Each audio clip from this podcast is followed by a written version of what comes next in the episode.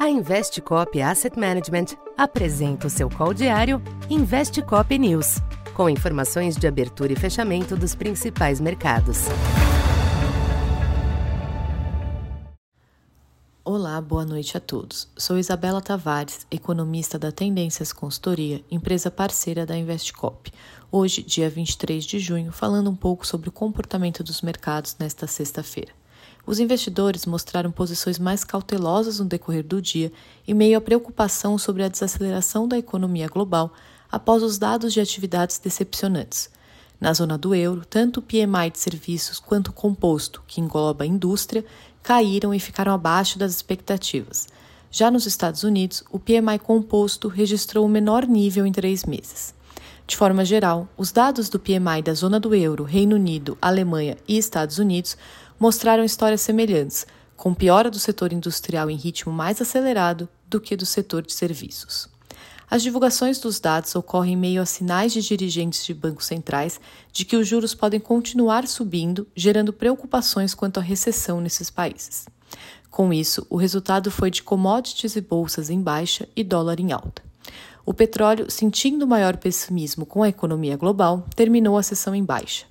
O petróleo WTI para agosto caiu 0,5%, indo para 69,16 dólares. E o tipo Brent para o mesmo mês caiu 0,46%, indo para 74 dólares. Na comparação semanal, o WTI caiu 3,85% e o Brent recuou 3,40%. As bolsas norte-americanas encerraram a sessão com quedas de 0,64% para Dow Jones, de 0,76% para S&P 500 e recuo de 1% para Nasdaq.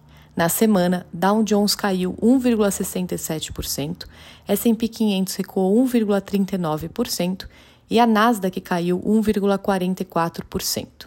Os resultados interromperam ganhos de oito semanas da Nasdaq e de cinco semanas do S&P 500. No mercado doméstico, o clima de cautela prevaleceu nos ativos locais, em meio às preocupações no mercado externo com o ritmo de crescimento da economia mundial após os dados do PMI. No âmbito interno, os agentes aguardam a divulgação da ata do Copom na próxima terça-feira. A expectativa é que na ata o Banco Central traga alguma pista sobre as chances de corte da Selic nas próximas reuniões. No fechamento da sessão, o Ibovespa conseguiu eliminar os movimentos negativos e terminou o dia com leve alta de 0,04%, quase nos 119 mil pontos.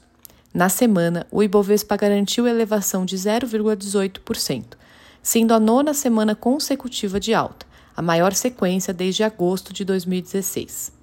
O dólar à vista terminou o dia com ligeira alta de 0,12%, em R$ 4,77. Por hoje é isso, uma boa noite e bom final de semana. Essa foi mais uma edição Investe Cop News.